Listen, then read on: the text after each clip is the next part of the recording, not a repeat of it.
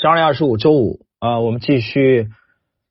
巴菲特在一九九八年的十月十五日啊，他在佛罗里达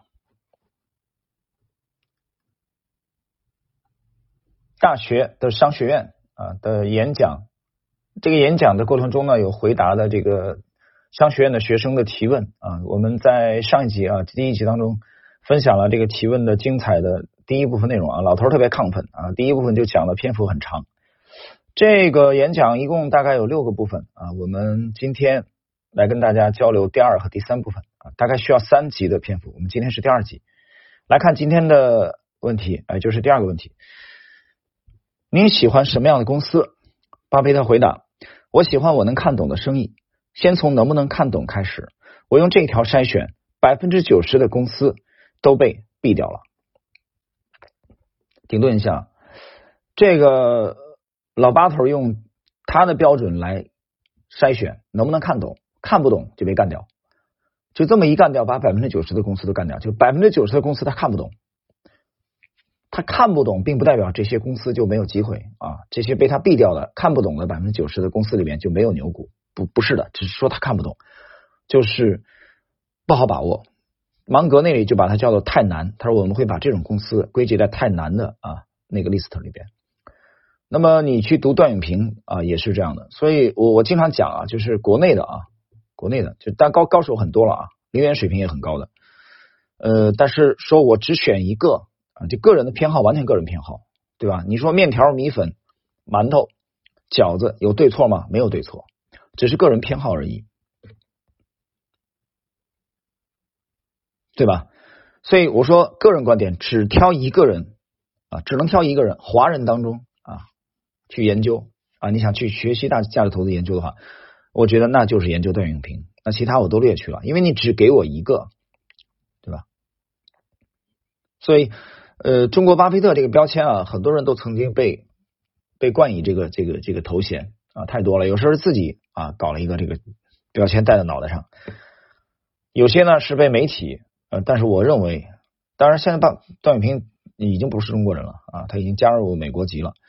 但是我觉得华人当中学巴菲特最到家的是段永平，或者可能是我本人特别偏爱他啊。以后有机会再跟大家解读他的呃他的他这个段永平的这这些思想。他的思想其实原创的有啊，但是大部分是对巴菲特的这个细化啊，甚至说有一些呃克隆啊。但是我觉得很有趣啊，虽然他的话听起来像白开水。好，我们接着这个这个这个问题。呃，巴菲特刚才讲了，用他的这个看不懂啊，能踢到百分之九十的公司，这样的话，他的能力圈被大，其实他的标的被大大缩小了。那么他这一点在段永平那里啊，叫做段永平他是有一个这个 stop doing list 啊，不做的不作为的清单，不做啊，就只要是在这个清单里这些东西我不碰的，那很明智。我们接着看。啊，沃伦巴菲特的回答：我不懂的东西很多，好在我懂的东西足够用了。世界如此之大，几乎所有公司都是公众持股的，所有的美国公司随便挑。首先，有些东西明知道自己不懂，不懂的不能做；有些东西你是能看懂的。可口可乐是我们都能看懂的，谁都能看懂。可口可乐这个产品从一八八六年起基本没变过。可口可乐的生意很简单，但是不容易。我不喜欢很容易的生意，生意很容易会招来竞争对手。我喜欢有护城河的生意，我喜欢拥有一座价值连城的城堡，守护城堡的公爵德才兼备。啊，用了一个比方啊，老头很喜欢打比方。有的生意我看不出来十年后会怎样，我不买一只股票。假设从明天起纽约股票交易所关门五年，我就不愿意持有了。这样的股票我不买。我买一家农场，五年里没人给我的农场报价，只要农场的生意好，我就开心。我买一个房子，五年里没人给我的房子报价，只要房子的回报率达到了我的预期，我就开心。人们买完股票后，第二天一早就盯着股价，看股价决定自己的投资做的好不好，糊涂到家了。买股票就是买公司，这是格雷厄姆教给我的最基本的道理。我们解释一下。呃，老头说，如果你买了股票，第二天盯着股价啊，看股价的涨跌来决定这笔做的错还是对，这是极端错误的啊！因为他的导师本杰明格雷厄姆告诉他，买股票就是买公司，你买公司你能今天买明天卖吗？啊，这就股权的思维啊，你肯定是长期投资嘛。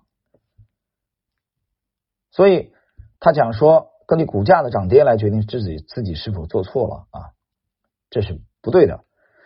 呃，我解释，这是风格的差异，因为所以它是长线的啊。你看他做法，格雷厄姆的做法肯定是长线的，所以股价第二天的涨跌决定第一天的买卖是否对错，这是完全短线的短线的做法。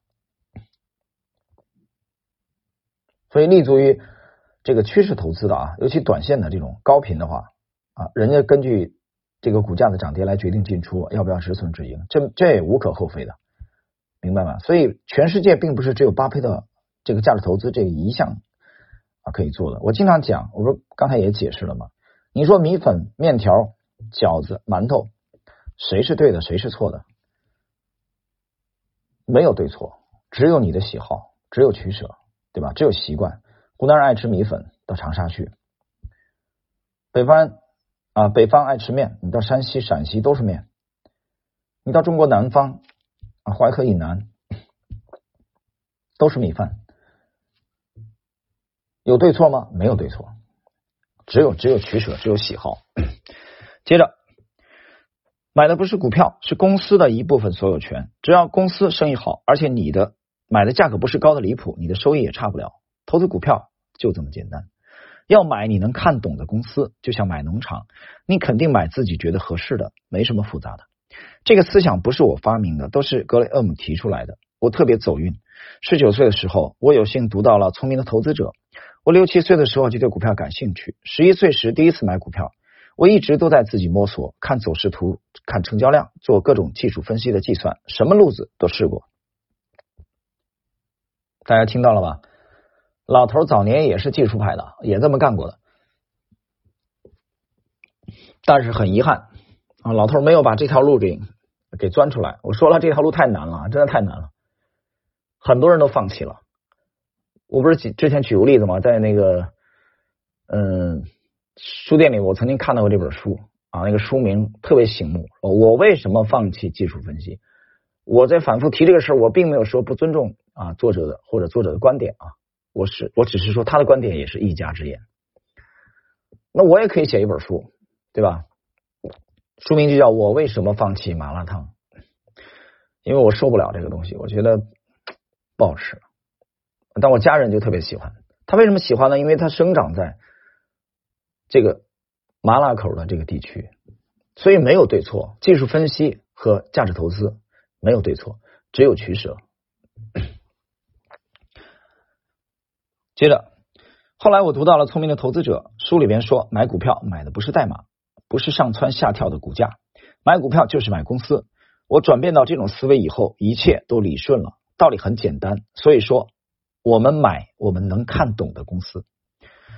这里头呢，他呃老头谈到了他小的时候啊，读到《聪明投资者》这个格雷厄姆的这个观点啊，对他的影响啊，其实就是买优质的公司啊，长期持有。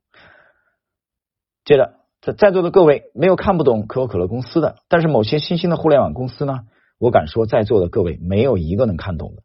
今年在伯克希尔哈萨维的股东大会上，我说要是我在商学院教课，期末考试的时候会出这样的题目，告诉学生一家互联网公司的信息，让他们给这家公司估值，哪个学生给出了估值，我就给他不及格。啊，老头来调侃啊，无论什么时候都要知道自己在做什么。这样才能做好投资，必须把生意看懂了。有的生意是我们能看懂的，但不是所有生意我们都能看懂。巴菲特回顾了他早年的经历啊，也谈到了他们放弃用“看不懂”这三个字能放弃百分之九十的公司。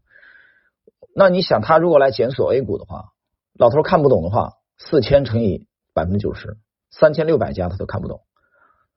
他能看懂的，在 A 股。啊，最多最多就第一眼啊，那不会超过四百家，那就百分之九十被干掉了。这个呢，就我们是通过模型，对，我们我们自下而上嘛，我们是通过模型来来踢的。我们一脚第一脚也是干掉了百分之九十，第二脚在余下来的四百家当中再干掉百分之九十，那就有三百多家，三百六十家又被干掉了，那留下来可能只有三四十家，然后继续再缩小范围，是这样的。但是我也要讲到一点，我也必须要承认一点，大家如果是持续的听这个专辑的话啊，你也能注意到，随着时间的推移，其实我们的风格也有修正，也不是一成不变的。首先以趋势投投资为主，或者以趋势投资来筛选啊，自下而上，这个是没有变的。我们以自下而上为主，但是在这个过程中，我讲了，我们也在做修正。修正的结果是什么啊？简而言之，我们这个风格也在逐渐的在向持有的这个期限啊更长，在向这个方向转变。如果你是一个敏锐的这个听友的话啊，你也可以注意到。啊，节目在解读这个沃伦巴菲特也好，查理芒格也好啊，他们的这种呃演讲的这个这个过程中啊，我想你应该能感受到这种变化。当然，合适的时候我们也会在明年初吧，或者呃看这个过年前后吧，我们也会在知识星球半不同的专栏啊去公示出有相当一个阶段没有公示，公示出我们的持仓。好，第三个问题啊，也是今天的最后一个问题。那么讲一讲您在商业中犯的错误。沃伦巴菲特回答：“对于我和我的合伙人查理芒格来说，我们犯过的最大的错误不是做错了什么，而是该做的没做。在这些错误中，我们对生意很了解，本来应该行动，但不知道怎么了，我们就在那儿犹豫，犹豫来犹豫去，什么都没做。有些东西我们不明白就算了，但有些东西我们是能看明白的。本来可以赚几十亿、几百亿的，却眼睁睁看着机会流走了。我本来可以买微软赚几十亿。”但这不算数，因为我一直搞不懂微软。但是医药股我本来是可以赚到几十亿的，这些钱是我该赚到的，我却没赚到。当克林顿提出医疗改革方案的时候，所有的医药股都崩盘了。我们本来可以买入医药股大赚一笔，因为我能看懂医药股，但我却没做这笔投资。至于各位能看到的错误，几年前我买入美国航空优先股是个错误。当我手里闲钱很多，手里一直有闲钱，我就容易犯错误。啊，很坦率啊，很坦率。手里有闲钱就容易犯错误，那总得找点事干嘛。所以查理芒格一直在讲，最难的是什么？最难的是什么都不做，什么都不干就等着啊。金罗杰斯也讲过类似的话，就玩。有些人不理解，说一个做投资的人妈天天不务正业，就在玩吗？他是玩，但是他要把大格局东西想清楚了。他该建仓的建仓，该持有的持有，他可不就玩吗？你看，你认为他在玩，其实他没玩。你认为他在旅游，他旅游的过程中，他看到了一些产品，接触了一些公司啊，遇到了一些人在交流，这些东西其实跟投资都是啊关有关联的。你看着他在游山玩水，那么还有他的阅读，你觉得跟投资没关系吗？有关系啊。有人说读历史、读人物传记对投资有什么关系？呃，我是这么想的，你要把投资做得好，你得有。专业的思维啊，你得有格局，而这些东西的培养，其实跟人文啊人文的这方面的修养是有关系的，有很大的关系。我不相信一个现在股股票的图表当中的人能有多大的格局，不可能的。提升格局，你就得研究那些比你出色的多的人，而且这个研究要不停的研究，是终生的学习。你一旦停顿，你就会被你身边无数的人超越过去。这个行业就是这样。好，我们继续。查理让我去酒吧喝酒去，别在办公室里待着，但我还是留在办公室。兜里有钱就做了傻事，每次都这样。当时我买了美国航空的优先股，没人逼我，是我自己要买的。呃，巴菲特，我讲的很坦诚啊。芒格当时劝他了，去喝酒，别在办公室待着。你在办，换言之，你在办公室待着，你就容易干傻事，对吧？你你们瞎琢磨琢磨，你不就交易手痒了吗？酒吧喝酒能喝几个钱啊？对不对？每天去酒吧喝酒，你能花几个钱？美国航空这一笔优先股失败了，老头亏了多少钱？亏惨了吧？还是心疼的。所以有些人不明白啊，我我我在星球这个知行半不同的专栏，我在两年前写过这句话。我说你每年游山玩水，你能花几个钱？当然，现在我指的这个已经不是你第一桶金还没解决呢啊。我说老师，我贷款去去游山玩水。我说那你扯，就你已经不是面临这个第一桶金的问题了。接下来你就每年去玩，每个月去玩，你能花几个钱？在玩的过程中，你还在琢磨投资的。但另外一种呢，就是一直在交易，不停的交易，哪个亏得快？我认为是后者。继续，现在我有一个八百热线电话，每次我一想买航空股就打这个电话，电话那边的人会安抚我，我说我是沃伦，又犯了想买航空公司的老毛病。他们说继续讲，别停下，别挂电话，别冲动。最后啊，我那股劲儿就过去了，就不想买了。我买了美国航空以后，差点把所有的钱都亏进去，真是差一点全亏了啊！我活该亏钱。我买入美国航空是因为它是一只很合适的证券，但它的生意不好。对所罗门的投资也一样，我根本不想买它的生意，只是觉得它的证券便宜，这也算是一种错误。本来不太喜欢公司的生意，却因为喜喜欢证券的条款而买了。这样的错误我过去犯过，将来可能还会犯。最大的错误还是该做的没做。我想告诉大家，人们总说通过错误学习，我觉得最好是尽量从别人的错误里学习。不过在伯克希尔，我们的处事原则是：过去的事就让它过去啊。这个话很好，过去的事就让它过去，算了，就过去吧，对吧？呃，蝴蝶是在八十岁左右吧？啊，这应该是在加拿大离世的。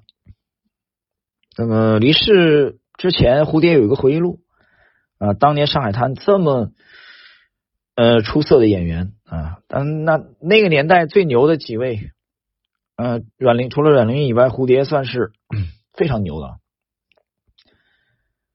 你去读这个回忆录啊，这个回忆录当中。很重磅的，或者说很多的这个老百姓特别想看的那点事儿，他那里只字未提。哪一段呢，就是他和戴笠、戴雨农啊，军统的创始人，这个死后被追赠为中将的啊，这位蒋介石的干将的那一段有关系。那一段呢，戴雨农为了得到蝴蝶，把她的丈夫啊潘有生给派了云南做生意，给你赚钱，你就别回家了。方便他跟蝴蝶在一起，在重庆给他啊建别墅啊，弄假山啊，最后终于把蝴蝶得到了。那么后来准备结结婚之前啊，戴笠结果飞机失事，这段其实很尴尬的经历，很尴尬，对吧？有人说这个他是 他没有办法，很无奈，的确无奈啊。戴笠权势太大了，对吧？你不从不从就得干掉，就被干掉。但这么尴尬的事情呢，对于一个上海女人来说，蝴蝶应该是在提篮桥那附近出生的。她的回忆录当中就只字不提啊，所以我今天读到又读到巴菲特这句话啊，过去的事就让它过去吧啊，我们生活中会都经历了很多事情，嗯，有些错误你只要继续就行了，只能让它过去。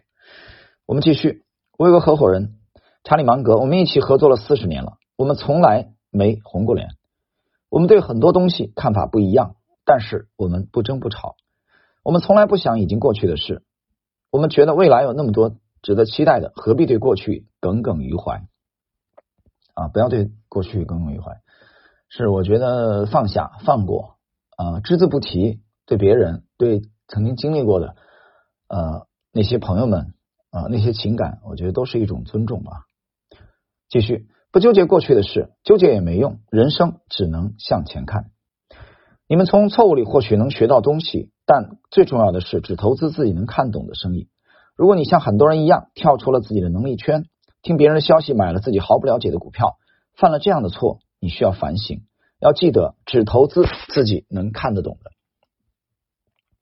你做投资决策的时候，就应该对着镜子自言自语。我要用每股五十五美元的价格买入一百股通用汽车，理由是什么呢？自己要买什么得对自己负责，一定要有个理由，说不出来理由别买。是因为别人在和你闲聊时告诉你这只股票能涨吗？这个理由不行。是因为成交了异动或者走势图发出了信号吗？这样的理由也不行。停顿啊！他说因为图表成交了异动或者图表发出了信号，这样理由不行，这是他的风格。这是价投的风格，价投不这么干的。但是价投不这么干，不代表别的门派不这么干。趋势投资就这么干的，图表分析就这么干的。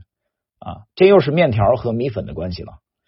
你不要拿面条否定米粉，你也不要拿少林派来否定太极派，就各有各的路数。